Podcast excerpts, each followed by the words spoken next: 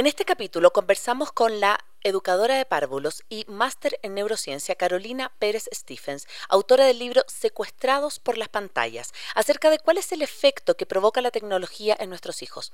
Nos conversó de temas importantísimos. ¿Sabías que el efecto de la radiación impacta gravemente en nuestro cerebro? ¿Qué ocurre con los niños que están sometidos tempranamente a la tecnología, a los tablets, a las pantallas en su desarrollo cerebral, emocional y cognitivo?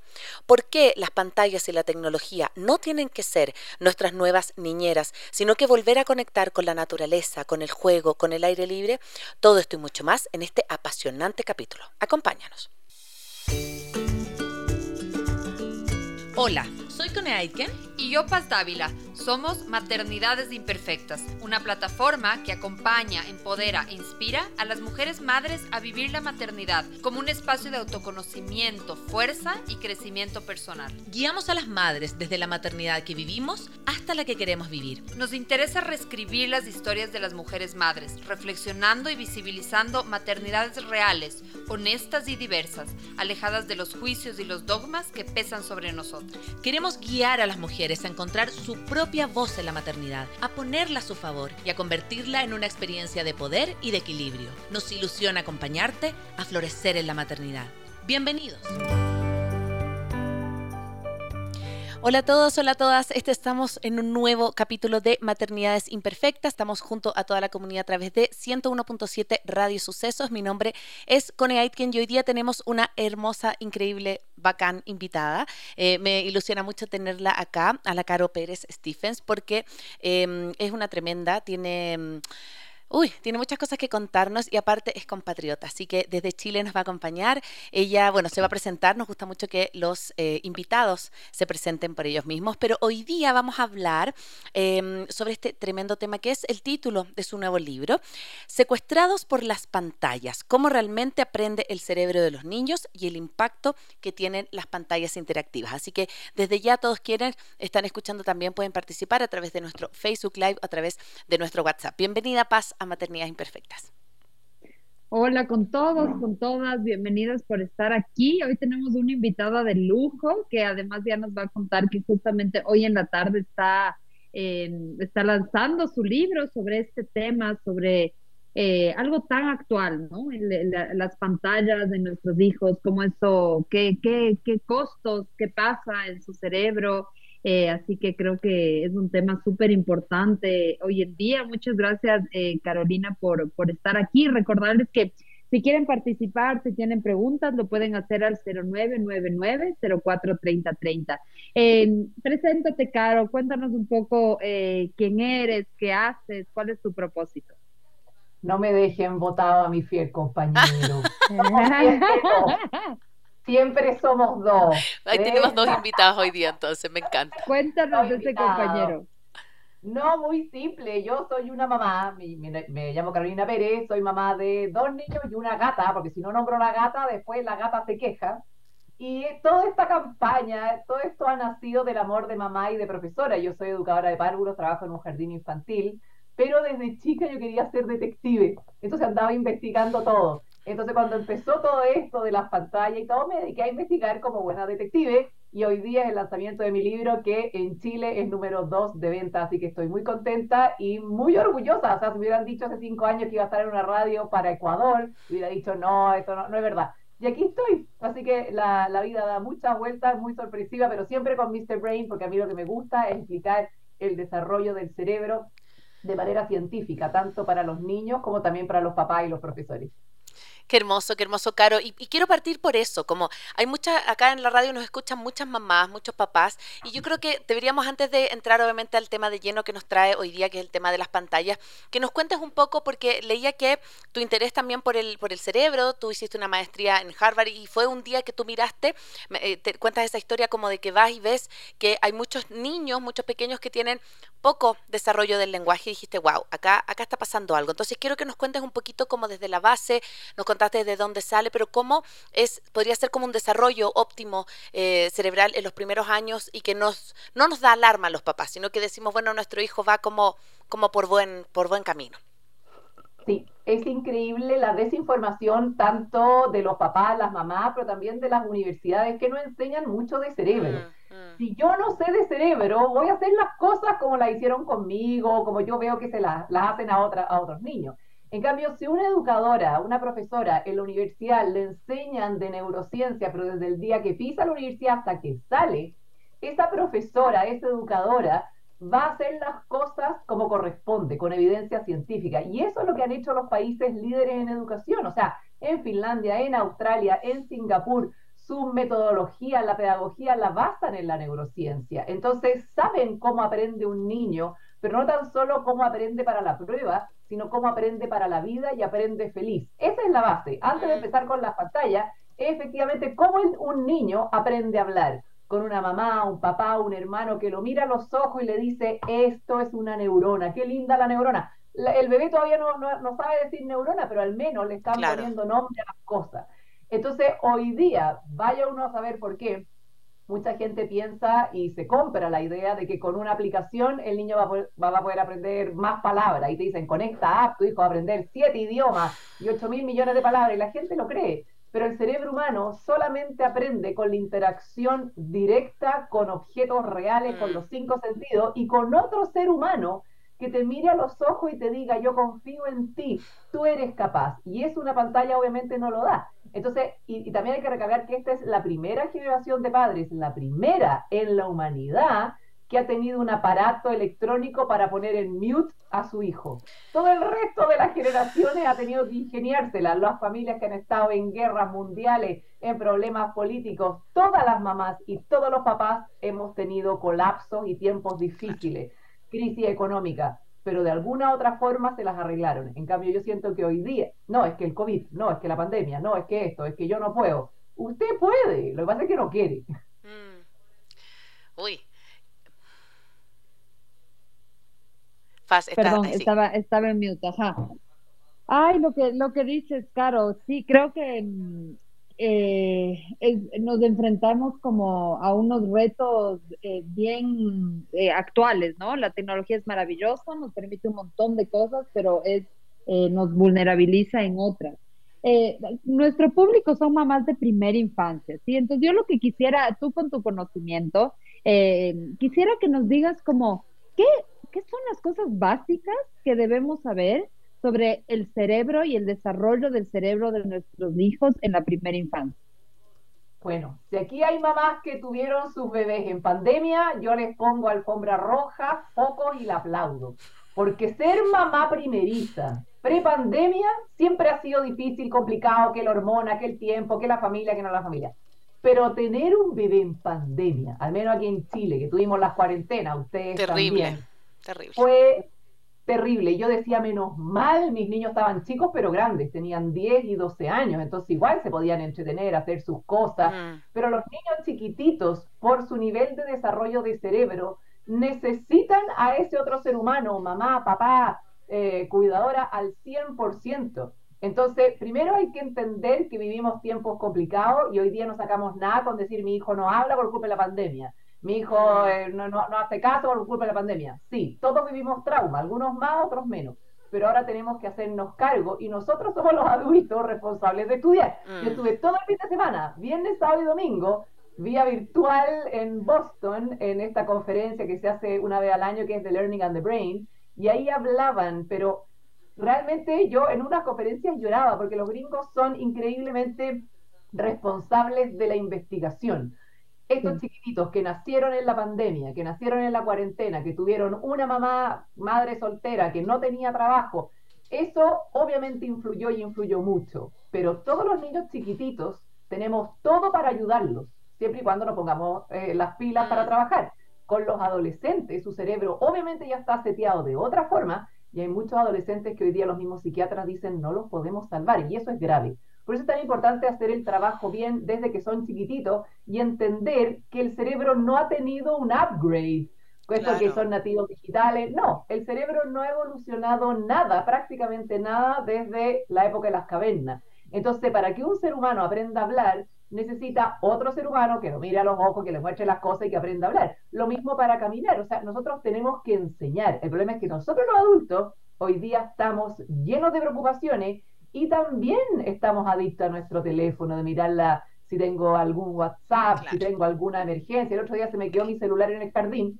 Estuve toda la tarde sin celular y al único que llamé fue mi marido por si hubiera pasado alguna emergencia y no pasó nada. Uno no mm. necesita tanta conexión, se las puede arreglar de otra forma, pero los más chiquititos necesitan de material concreto entretenido, de mamás, papás que le enseñen este el cuadrado, vamos a una galería de arte, vamos a escuchar música, porque solo así se cablea un cerebro sano. Sé que yo no estoy queriendo criar un niño brillante, premio Nobel, de altas capacidades, como está de moda. No, un niño que crezca sano, normal, feliz y que el día de mañana pueda hacer un aporte para su comunidad. Sí, es que a mí me trae mucho lo que tú dices porque justamente eh, yo siento que hay como una, un doble discurso, ¿no? Como que estamos a veces los papás orgullosos de decir, oye, mi hijo tiene cuatro años y maneja el celular, o sea, es impresionante. Yo, no maneja el tablet como si fuera un motivo nuevamente de orgullo. Y cuando tú hablas justamente de que el adulto, por ejemplo, tiene la capacidad de, porque tiene desarrollo su corteza prefrontal, de decir, mira, yo llego a la casa, aunque a veces no lo hagamos, y este, este bicho queda fuera, este aparato queda fuera porque estoy en momento de conexión con mis guaguas, ya.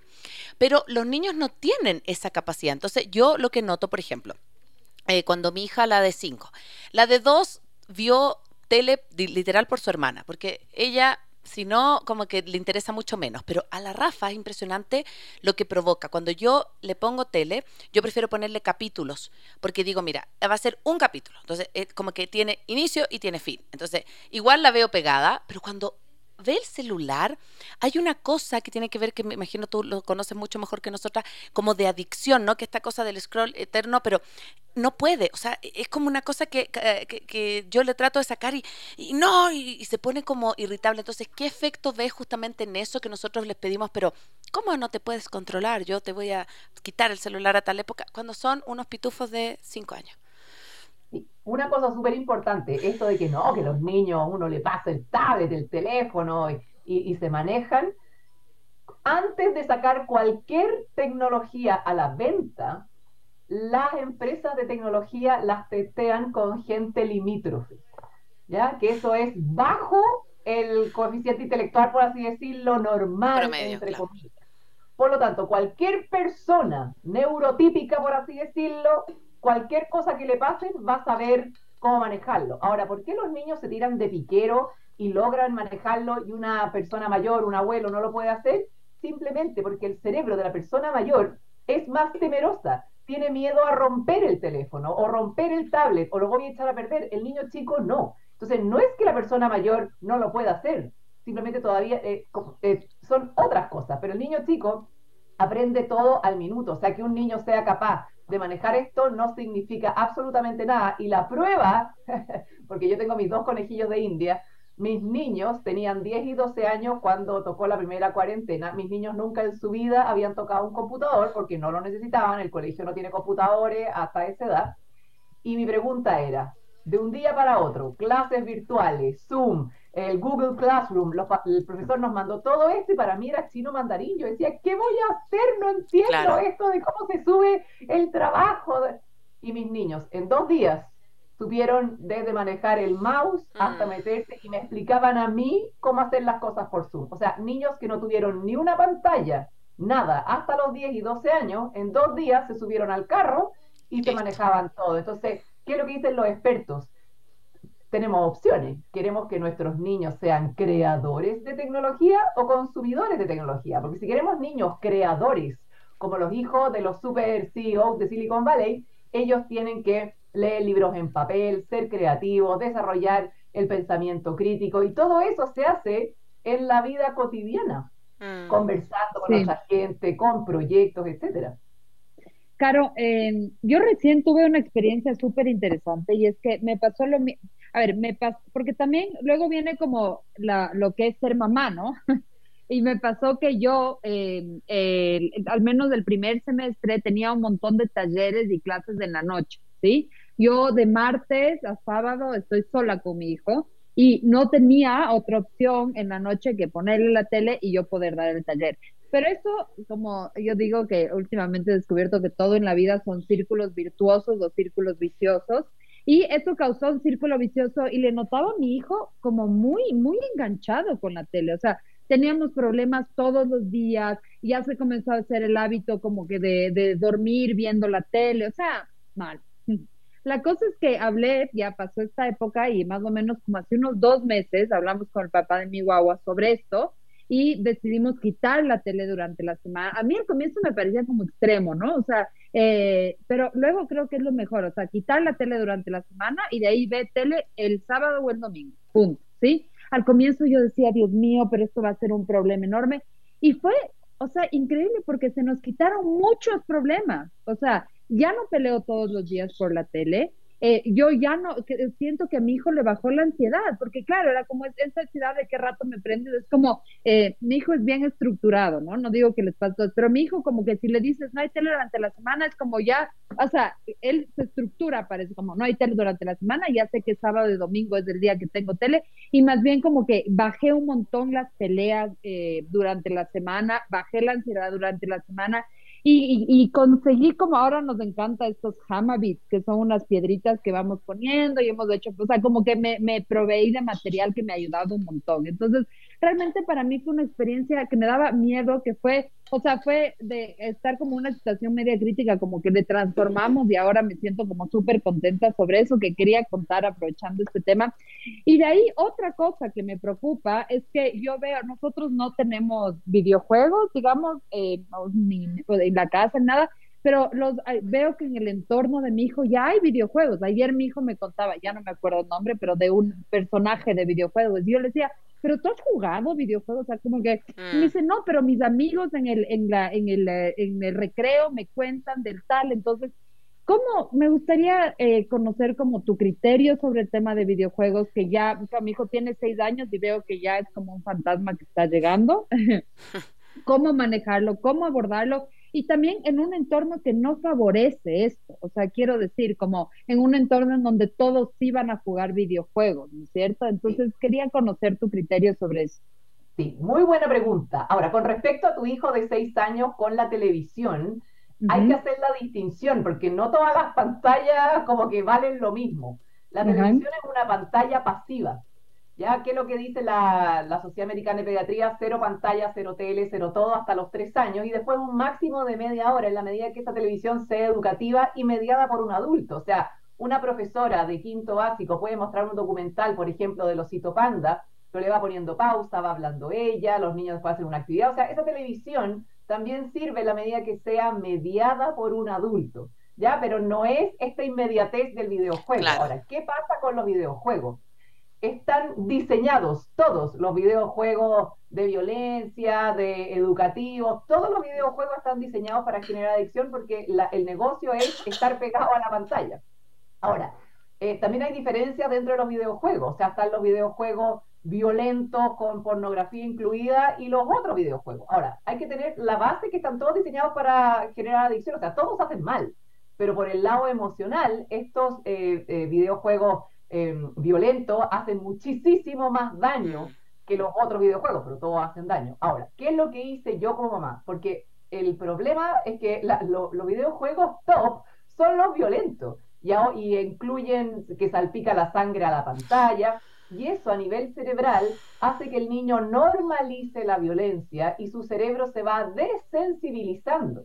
Por lo tanto, un niño que juega, aunque sea el fin de semana un rato, ese rato, ese cerebro está en el fondo organizando que la violencia es normal y que ver gente en la calle sangrando o descuartizada da lo mismo. Entonces, cuando ese niño ve a un amigo que tiene una herida, pero ¿cuál es el problema? Párate, ¿ya? O no va a poder ayudar.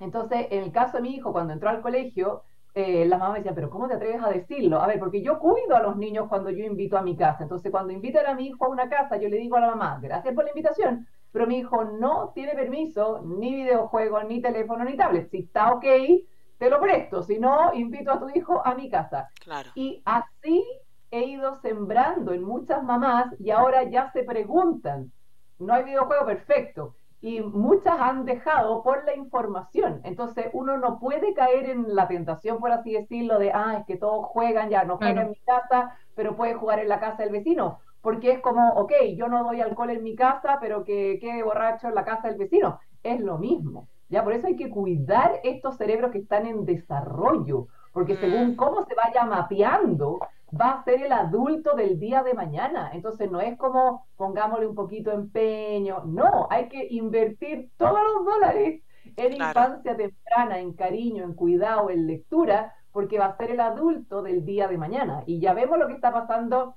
en el planeta. O sea, hoy día eh, el, el futuro es súper incierto. Y eso nos genera a nosotros los adultos mucho estrés. Incluso hay muchos niños con ansiedad climática. No, que el osito, el osito polar, que esto, que el otro. Entonces tenemos que volver a caminar a pie pelado, querernos, regalonearnos, porque si no los niños van a sufrir demasiado. Estamos acá en Maternidades Imperfectas con Carolina Pérez Stephen hablando de secuestrados por las pantallas, el efecto que provoca la tecnología también en nuestros hijos. Y justo antes de irnos a la pausa musical hablábamos de esto que tú decías, Caro, de la importancia de volver a andar a pie pelado, de volver a pisar la tierra, de volver a conectar como con la naturaleza. Y yo creo que pasa eso. Estamos frente también a generaciones también de mamás, no todas, pero varias primerizas en pandemia. Hay muchas que siento yo como sobreprotección, nuestras guaguas están enfermando mucho más, pero también están muchas más expuestas, siento yo, a la tecnología que antes. Entonces, tú decías como lo único que un niño debe, debe mm, como aspirar ahora es a conectarse con su papá, jugar, eh, pisar tierra, pisar barro, eh, ir a la, a la montaña, ir a la, a la piscina. Cuéntanos un poco como cómo esos, esas actividades al aire libre, ese contacto con la naturaleza, hace un efecto justamente positivo en el desarrollo cerebral de, los niños. Sí, hay que tener súper claro que donde se juega el Mundial de Fútbol de Qatar de la inteligencia humana es cuando un niño tiene entre 10 meses y 2 años, 4 años.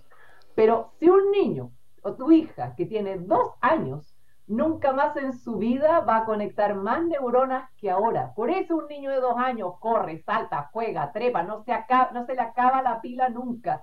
Pregunta, pero ese niño, que es un niño normal, movedizo, porque ese cerebro tiene que hacerle sentido todo lo que está, todos los estímulos que están llegando. Ese niño encerrado en una cuarentena es un niño que molesta, me molesta, porque yo tengo que teletrabajar, yo tengo que preparar la comida, etcétera y la única forma de tener a un niño de dos años quieto por cuatro horas es con la televisión o con un tablet. Mi pregunta es, ¿cuántos niños se farrearon, se, dilapidaron su mejor periodo neuronal, cerebral, producto de estar frente a la pantalla y eso ya no se recupera? O sea, todavía hay tiempo para conectar más neuronas, etcétera, pero con más trabajo. Entonces hay que entender cómo funciona el cuerpo y el cerebro de un niño para entenderlo y velar por sus necesidades. Entonces a mí de repente me dicen, oh, es que este niño es súper hiperactivo, no paren todo el día. No, no es hiperactivo, es un niño normal. Lo que pasa es que nosotros los adultos queremos niños sentados mirando un pizarrón, sin moverse, y esa no es su naturaleza. Entonces hoy día hay mucho niño que está sufriendo, imagínense con las mascarillas, yo aquí en Chile hice una tremenda campaña, porque recién hace poquito pudimos sacarnos las mascarillas en las salas de clase, porque un niño necesita ver la sonrisa de su profesora. Yo trabajo en un jardín infantil, tengo que decirle a los niños, niños, esta es una neurona, neurona. Me tienen que ver la boca. Entonces, hubo, obviamente, eh, hay un gap, un, espacio de, aprendizaje bastante grande, pero ahora tenemos que hacernos una carta Gantt en los jardines infantiles y en los colegios y ver cómo ir ayudando a esos niños. Pero esa mamá que no tuvo tiempo para hablar con su hijo, lo puede recuperar. Si, si tiene menor de, si es menor de 8 años, tiene todo para recuperar pero es una recuperación organizada. ¿Qué cuentos voy a leer? ¿A qué galerías de arte los voy a llevar? ¿De qué temas de, conversación vamos a tener en las comidas? O sea, realmente ponerse, em, organizarlo de manera de usar palabras sofisticadas, palabras académicas, porque esto de que el niño no hable a los 3, 4 años, igual va a hablar en algún minuto, si yo no lo dudo, pero es la falta de, de pensamiento, esos años que esas neuronas no se conectaron después a la larga es un súper buen predictor de que va a tener fracaso escolar. Mm. Sí, sí, totalmente. Yo aquí quiero como que conectar con el contexto ecuatoriano en el cual, cual vivimos. Yo siempre digo esto porque realmente aquí en Ecuador hay tantos lugares naturales a media hora, mm. una hora, dos horas, o sea, recién, y, es solo, y, y, es lindo porque cada vez que vas investigando vas encontrando más. Yo recién estuve en la Amazonía y eh, encontré un lugar donde hacen campings científicos. Pues vas con los niños y de noche vas a ver los sapos y entonces creo, o sea, eh, ah, tenemos un país, eh, al menos aquí en Ecuador, digamos, y estoy segura que en el resto de Sudamérica, eh, donde hay mucho de ese recurso, ¿no es cierto? O sea, y también a nivel cultural, aquí la gente eh, hablando de Ecuador, es como a veces está como muy segmentado en su urbanización, en su burbujita mm. eh, de una zona de la ciudad que no salgo. Y aquí los museos están súper bien llevados, el Museo del Agua, el Museo de la Ciencia. O sea, quiero decir, no faltan recursos. O sea, no es que es que no hay nada que hacer, mentira, o sea, es cosa de organizarse, cosa de eh, obviamente estar al día, buscar, como tú dices, planificarte y, y acercar toda esa Además que también ya atándole con, por ejemplo, el tema de la naturaleza también, como que con lo que tú dices, ¿no? Niños que aporten, niños que estén, niños que estén conscientes de lo que está pasando con el planeta Tierra, ¿no? O sea, que realmente estén conectados con estas temáticas tan urgentes para que puedan ser agentes de cambio después, ¿no? Entonces, como solo, solo ese, ese paréntesis de, de que realmente no es un tema de falta de recursos, porque además muchos de estos lugares están cerca, o sea, no es que yo necesito invertir, Dios mío, o sea, ahorrar, sino están realmente, están bastante a la mano y, puedo ocuparlos. Creo que es un tema como más de, de, planificación eh, laboral. No, no, que una de las experiencias que yo más guardo en mi corazón fue una vez que estábamos caminando en la calle con mis niños y mi hija, que es súper sensible ella, vio una abejita muerta y le dio mucha pena yo tenía dos alternativas, o seguir caminando y la abeja muerta se quedó ahí en el camino, pero yo le dije a mi marido, stop. Nos, nos acercamos, vimos a la abeja, le vimos las alitas, las patitas, mi hija la tomó, fuimos a un lugar de tierra, le hizo un hoyito, le hicimos una ceremonia fúnebre, todo esto no fue más allá de 20 minutos, mm. pero todas las conversaciones que tuvimos, la profundidad de los temas con una abejita muerta, entonces ¿Qué es lo que siento yo? Que nosotros los adultos vamos en un carril súper rápido y, nuestros niños se asombran con una hojita, con un insecto, y nosotros perdemos. Es más, siempre dicen que nosotros los adultos volvemos a ver el mundo cuando tenemos hijos, porque vemos que nuestros hijos, ¡oh, pero mira el sol, mira la planta, mira el insecto! Entonces es nuestro trabajo mm. volver a, a disfrutarlo. Y como yo trabajo en un jardín infantil, yo tengo ese asombro todos los días y realmente es un regalo. Los niños ven la vida con unos ojos totalmente limpios y si nosotros nos bajamos a su nivel, podemos tener conversaciones muy ricas y no se necesitan ni grandes parques, ni grandes catedrales. Yo sueño con ir a, Ecuador a ver sus iglesias, pero aquí los niños, una vez yo también vi un documental de niños en África, que era un peladero, los niños felices jugando con piedras, con ramitas, siguiendo las hormigas, o sea, hay que darse el tiempo, no hay que invertir mucho dinero. Mm. Sí, y yo creo que en eso tiene que ver con eh, algo que también tú, lo comentas en, en tus entrevistas, como esto de ¿Qué ocurre cuando el celular también y todo se convierte como en la nana, en la niñera, en quien los entretiene? Yo, por ejemplo, he luchado un montón con la Rafa, por ejemplo, cuando vamos a algún médico o alguna cosa así. Claro, es un, es un también como adulto lo que dice La Paz, tienes que como proveerte de materiales, porque lo más fácil en una sala de espera es pasarle el celular o en un restaurante. Entonces, como esa sensación a mí me pasa de ver como niños silenciados en los restaurantes y que no están participando de la interacción, entonces después no saben que en la mesa se conversa, que en la mesa se, se cuentan las cosas importantes del día, que tú puedes enojarte en la mesa, que puedes discutir en la mesa. Entonces, tengo esta sensación nuevamente como, como y lo veo cada vez más de que el celular ya está ahí, o sea, como metido como un, un invitado más. Entonces, qué, qué, qué, importante también, Caro, yo siento como nosotros, como adultos, esto también de llegar a la casa y hacer el, eh, como...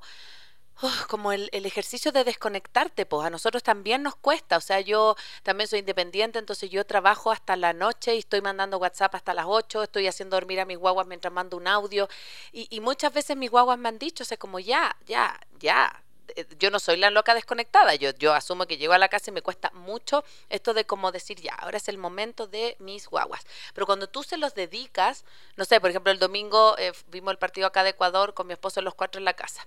Entonces, amo el fútbol y eh, yo tengo unos bombos, entonces estuvimos con los bombos, Ecuador, Ecuador. Y fueron dos horas en que mis guaguas no vieron nada del partido, pero era como una barra brava, qué sé yo.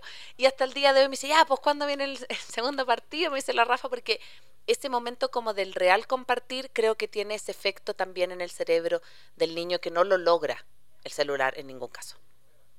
Sí, eh, yo siempre digo, a ver, cuando uno va a un restaurante, tienes que esperar a que llegue el mozo, hay mozos que se demoran y uno puede tener paciencia y esperar su plazo. Un niño de dos años no puede esperar, porque ese niño va a moverse, va a pararse de la silla, porque no, no puede estar sentado una hora esperando que llegue la comida. Entonces, la única forma de tener a un niño de dos años en un restaurante es solo con tablet, porque ni siquiera si le llevas actividades, porque el niño necesita moverse. Por eso, cuando nosotros teníamos, nuestros niños eran chiquititos, no íbamos a restaurantes.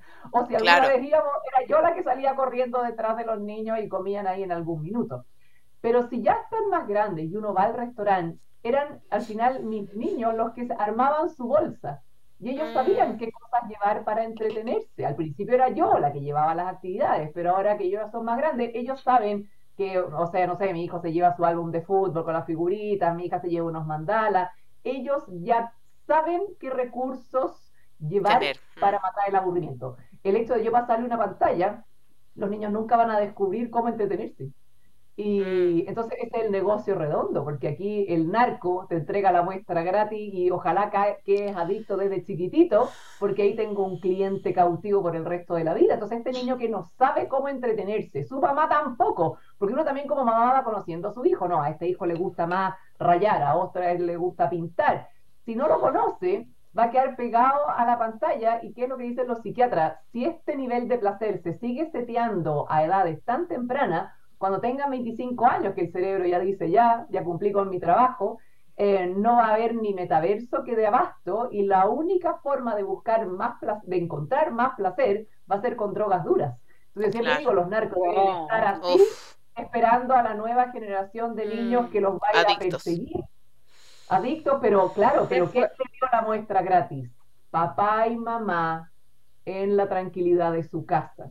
Entonces, esto que es la panacea, tener hijos tranquilos, esos papás y esas mamás lo van a pagar muy caro y no tan solo económicamente, sino que psicológicamente, porque yo ya lo veo con hijos de amigos adolescentes de 16, 17 años que no quieren hacer nada con la vida, pero nada de nada. Su vida es estar en su pieza con el celular y, videojuegos. Y yo veo la desesperación de esos padres, pero me da pena decir, hace cinco años yo te lo advertí y me tiraste tomate y me dijiste que era un exagerado. Y ahora usted ve el resultado, si yo no lo decía por molestar, eran los psiquiatras norteamericanos que venían llevando, eh, venían estudiando este tema por en ese tiempo ya por 11, 12 años, entonces se veía para dónde iba la tendencia. Mm. Qué, fuerte lo que nos explicas, Caro. Eh, quisiera como, como ahondar en eso, ¿no? O sea, porque además siento que cuando nosotros veíamos tele era diferente, es como que tenías que esperarte, eran unas novelas de miércoles, también nos fregaron la cabeza de, muchas maneras, pero al menos tenías que esperar, eh, o sea, o a la tarde siguiente o una vez por semana, o sea, no era esta cuestión a la carta, que es ahora infinita, o sea, que que es del net, es como que realmente consumíamos las pantallas de una manera muy diferente a la que se puede consumir hoy.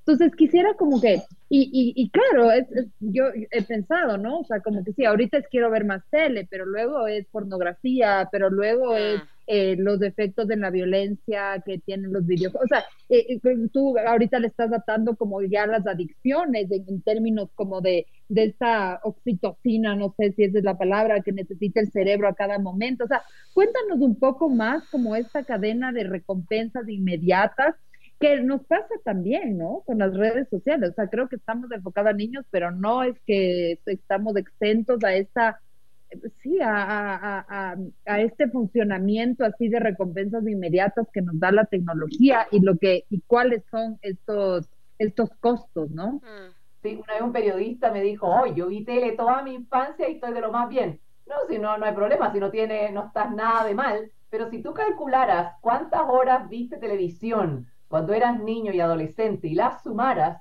van a ser, no sé, 3 mil millones de horas. Esas horas, si las hubieras utilizado en leer, sabrías más. Si esas horas las hubieras utilizado en practicar un instrumento, tendrías un hobby. O hubieras ido a trepar cerros. O sea, si lo hubieras usado en otra cosa, te hubiera ido mejor. Pero bueno, pero no te hizo daño. Ahora, antes también la televisión, nosotros somos tres hermanos. Mi papá nos decía, fin de semana, aquí está el diario y aquí están los monitos, ustedes pueden elegir media hora y pónganse de acuerdo con ustedes. Yo tengo un hermano hombre entre medio, mi hermana que es más chica, eran puros debates. No, es que a mí me toca esta semana, no es que veamos este, no, es que este es mucho más entretenido. había un debate entre nosotros tres hermanos y tomamos la decisión ya, este monito ver, y sería todo. ¿Ya? ¿Qué es lo que pasa hoy día con Netflix, con esto de la, el capítulo siguiente de manera instantánea? ¿Quién nos ha dado la maratón de House of Cards hasta las 4 de la mañana? No, es el último, el último. Porque también los capítulos están diseñados de manera de engancharte en los primeros cuatro minutos. Si no hay un muerto, si no hay sangre, los primeros cuatro minutos se paran a la Te fuiste, claro. Y después, en los últimos cinco minutos, antes de terminar, te dejan con, con, la curiosidad para quedarte en el otro. Y después, cuando terminan la serie, te recomiendan nuevas series. Que, oh, pero. Y ahí no paras. Una vez el presidente de Netflix dijo: Nuestra única competencia es el sueño. Esa es su única competencia. Entonces, un adolescente, o sea, nosotros los adultos, si nos quedamos viendo tele, eh, ya amanecemos más cansados, tomaremos más café. Pero un niño, un adolescente que no duerme, su cerebro se, crece mal. Piensen que durante el día el único trabajo del cerebro de un niño es aprender, aprenderlo todo. Pero después empieza la luz del crepúsculo, la luz de la luz del cielo se pone medio morado, medio rosado, mm. y la luz es roja. Por lo tanto, el cerebro dice, yo ahora tengo que hacer otros tres trabajos que son muy distintos. el primer trabajo es guardar todos los aprendizajes donde corresponda para que el niño se acuerde al día siguiente, al mes siguiente y ojalá se acuerde para la vida. Mm. También secretar la hormona del crecimiento y las hormonas sexuales según la edad y secretar la hormona del sueño que es la melatonina.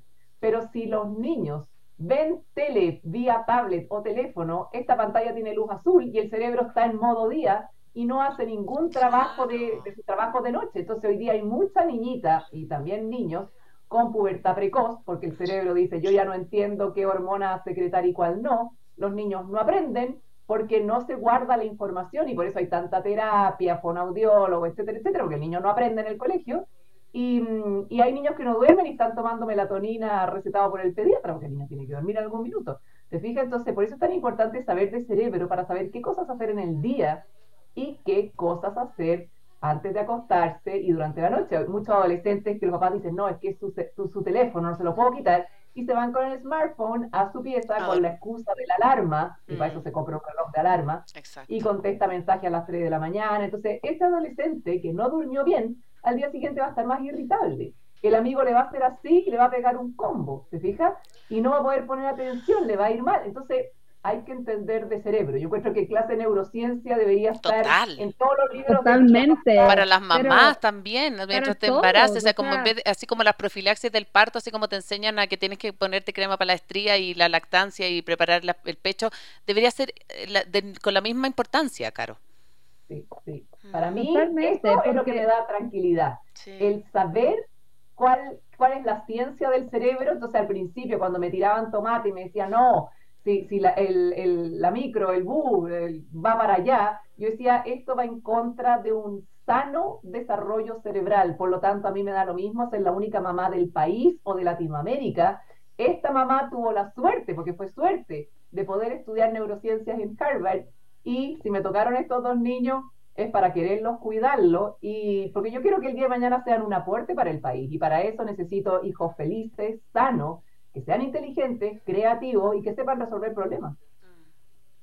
100%, Caro. Me, me, estoy súper impresionada con esta entrevista. Nos pasó, nosotros le entrevistamos a Gracia Lacheras, que es una neurocientífica que hace investigaciones en Barcelona sobre cómo cambia el cerebro de la mamá al ser madre. Y para mí también fue porque ya no entra en el campo de lo ideológico. ¿sí? Ya no es como yo opino, yo creo. O sea, es como, como tú, o sea, es ciencia, es como así funciona el cerebro. Esto, eh, esto o sea, es como no es una opinión, ¿no es mm. cierto? Entonces creo que veo que esto también se, se agudiza con la brecha de inequidad, ¿sí? O sea, lo que, lo que se sabe, ¿no? Como que sí, estos, estos, los que desarrollan toda la tecnología de Silicon Valley que hacen que sus hijos no vean, eh, tienen como eh, grandes tutoras, grandes educadoras, tal, pero por ejemplo, yo cuando, eh, no sé, yo he trabajado con familias migrantes, familias venezolanas, ¿no es cierto? Y es como, eh, más bien el tener un teléfono es como un signo de avance.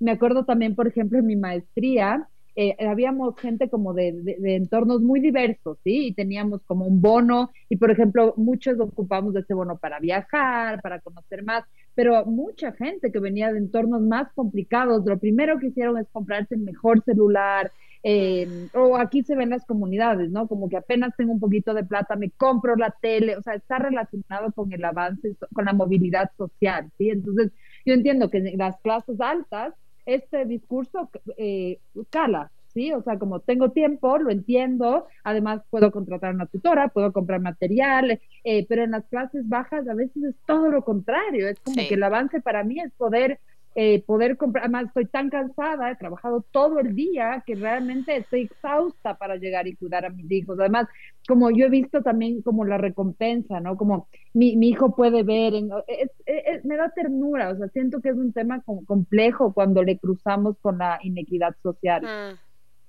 Sí, y las mamás quieren a sus hijos igual independiente del estrato socioeconómico. Y muchas mamás me han dicho, Carolina, yo creo en todo lo que tú dices, pero yo prefiero que mi hijo esté guardado en el departamento, porque afuera hay narcotráfico, hay balas locas.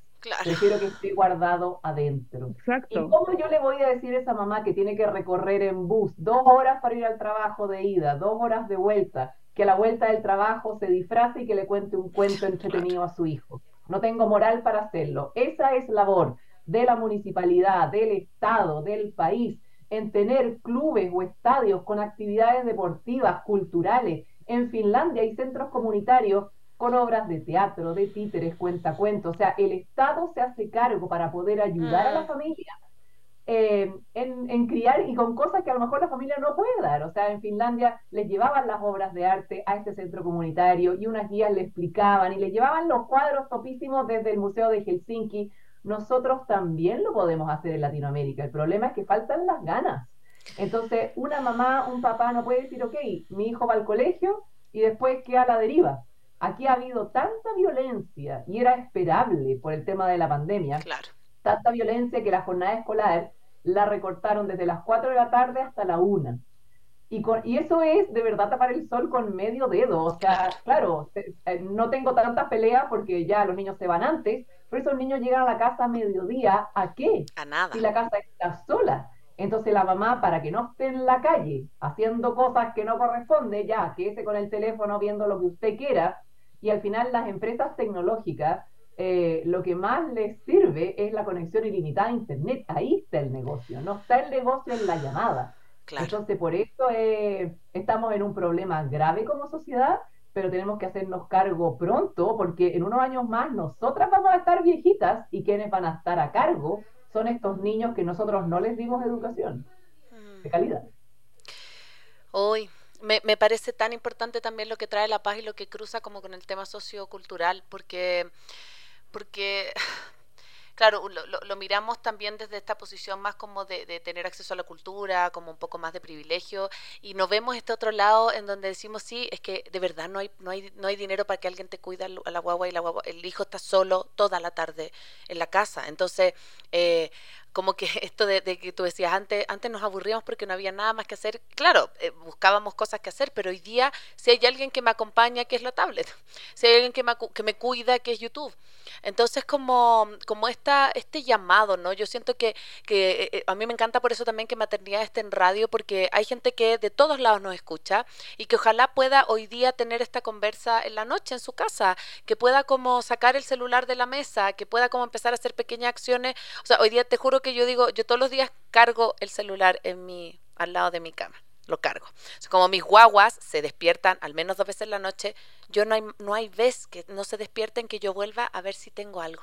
Dos de la mañana, de que, o sea, sí sé que hay una mamá despierta igual que yo dando teta quizás, pero tengo este como, como, como, como desafío caro de que todos podemos hacer algo chico, pero que va a ser un, un, gran, como un gran cambio para nuestras, para nuestros hijos. Entonces, ya nos vamos acercando, lamentablemente, al final. Pero una cosita de consejo de, de, Please. de, se me olvidó la palabra, del mismo país. La radiación. Usted que deja el teléfono al ladito de su cama, quien absorbe la radiación es su cerebro. Entonces usted no lo haga, cárguelo lo más lejos posible, porque usted va a querer ver casarse a sus hijas, a abrir sus alas, sí. pero para eso tiene que estar viva. Y la, la, absorción de la radiación es muy, muy tóxica, así que no, al lado no, mínimo, mínimo, mínimo unos tres metritos. Ay, gracias, Caro. Gracias, porque siento que mm. también ha, sido una conversa tan bacán, pero también con tanta información útil. O sea, como que la gente que la puede escuchar después en el podcast decir, bueno, es que de todo esto saco tres cosas. Y nosotros siempre cerramos también nuestros capítulos con eh, ideas fuerzas, como con qué te vas del capítulo. Eh, Paz, ¿con qué te vas del, del capítulo de hoy? Eh, me voy con... Sí, como siento que es un mensaje que hay que difundir. Mm siento que es un mensaje que no, que no se conoce o que se conoce mal o que hay, es que ahora los hippies, o sea, es como estas cosas se distorsionan fácil y siento que con la neurociencia hay como cierta autoridad de, de poder eh, como, como difundir este mensaje de como seriamente. O sea, creo que estamos hablando de un tema como tan importante y hay que difundirlo y hay que conversarlo y hay que eh, eso, o sea, como tratar de ser una voz, ¿no? O sea, no, no, eh, me gusta, o sea, siento que recibo esta información y que, y que necesito como expandirla, mm. difundirla, o sea, siento que hay una responsabilidad en ese sentido y, también lo que tú decías con él, como también me, también pensar en mis hábitos en relación a la tecnología, que también son nocivos, que también Claro, es que de pronto comenzamos a tener este teléfono que es todo, o sea, que es donde yo escucho música, es mi calendario, es donde hablo con mis amigos, es donde, o sea, es, todo gira alrededor de esto, entonces como... Todavía venden agenda. Tengo mi agenda, tengo mi reloj despertador, es posible. Sí. Ahora, un día se me perdió la agenda y casi colapso porque todo. Sí, sí, sí, Entonces, eso, creo que es un mensaje importante de difundir. Con eso, con eso me mm. voy. Caro, ¿con qué te quedas tú del programa? Yo me quedo con que ojalá nadie me crea nada. Que digan, esta señora está loca. Porque si no me creen nada, se van a ir de piquero a leer y a mm, estudiar. y mm. cuando uno lee y le hace sentido la cosa, ahí empieza a hacer cambio. Uno no hace cambio porque alguien te dice que tienes que cambiar o que estás haciendo las cosas mal, ¿no? Uh-uh. Uno tiene que hacer el ejercicio y uno tiene que decir, ok, no lo sabía y no sentir culpa. Yo no tenía idea de esta mm, cuestión. Ahora voy a leer, voy a investigar y voy a empezar a hacer mis cambios para un lado, para otro en mi casa. Así que no me crea nada. Hoy, qué, qué, qué bacán no me crea nada para que, para que curiosiemos, esta cosa que tú dices, como esta, este hábito de, de, de indagar, de, de, mirar, de, Uy, yo me quedo caro con esto de, mm, volver a, mm, a la naturaleza. Eh, vuelvo con esto como de los hábitos más concretos, más como y más simples. O sea, como yo em, recién estuvimos nosotros con La Paz haciendo como un, un evento y, y, me llegó una caja y esa caja no la he podido botar, yo siempre reciclo. Esa caja es el juguete más maravilloso de mi hija estas dos semanas. Esta, se la pelean, o sea, ojalá tuviera dos de esas cajas porque como se la ponen en la cabeza, como que ya eh, es, su, su, ponen tesoros, ponen plantas, ponen... Entonces como volver, siento yo, a... Mm, a más lo natural, ¿no? O sea, yo no tampoco demonizo la tecnología, gracias a la tecnología estás tú de Chile, La Paz está en su caso, estoy acá en la radio, obviamente nos permite conectarnos, yo no, no, no creo que, que, la, opción sea decir, no, volveré a las cavernas y no, no tendré contacto con nadie, no, pero es saber, tener ese uso inteligente, Caro, como del de la tecnología. Así que em, ahora te dejo la palabra a ti, Caro, para que le cuentes a las personas cómo te ubican en las redes. Hoy día es tu lanzamiento, así que estamos también muy felices de estar contigo en este día tan especial. Así que cuéntale a nuestra audiencia cómo te puede encontrar en Instagram, y Facebook, en donde, en donde tú te muevas. Muchas gracias. Lo más importante es saber qué tecnología, con qué fin y para qué edad. La tecnología es maravillosa, pero depende de la edad y depende del fin. Ah, ese era mi dato práctico. Sí, sí, sí. Segundo, mi libro se llama Secuestrados por las pantallas, impreso por la editorial Zigzag, y a Ecuador yo sé que puede llegar por Busca Libre. Aquí en Chile es el segundo top ventas ya por varias semanas y que estoy, para mí es una luz de esperanza, porque yo decía, este es un tema que duele, un tema que complica, entonces ¿quién va a querer leerlo? Porque nadie se quiere complicar la vida. Pero el hecho que sea número dos de ventas significa que la gente quiere al menos dudar y cuestionar, cosa que me hace a mí muy feliz. Y, no me acuerdo la otra pregunta, mi neurona. ¿Cómo te ubican en Instagram, Caro? ¿Cómo ah, te encuentran? Yo tengo solamente una red social, solo una, que es Instagram, que es Carolina-Pérez-Stevens, S-T-E-P-H-E-N-S. Y no pongo nada si me lavo los dientes, si me voy de paseo, no. Pongo solamente cosas de educación y cosas que puedan ser útiles para las familias, los profesores, y de repente algún psiquiatra que me, que, varios han dicho que han aprendido de mí, yo digo, usted es el que tiene que estudiar, pues. Qué lindo, gracias, gracias Caro por acompañarnos. Este capítulo va a ser reprisado este domingo, 27 de noviembre a las 12 del mediodía acá en Ecuador. Eh, pueden escucharlo también en toda Latinoamérica a través de www.radiosucesos.net y también va a estar en formato podcast en unos tres días más en Spotify. Así que muchas gracias Caro y a Mr. Brain por acompañarnos el día de hoy. Muchas gracias a ustedes. Besitos. Chao, chao. Gracias, Nos vemos. Gracias. Chao. Chao, chao. Soy Cone Aitken. Y yo, Paz Dávila. Gracias por regalarte este tiempo de autocuidado y crecimiento. Si quieres escuchar más capítulos y contenidos sobre maternidad y crianza, no olvides de encontrar nuestro podcast en iTunes y Spotify. Y a través de Radio Sucesos todos los domingos a las 12 del mediodía. Te esperamos.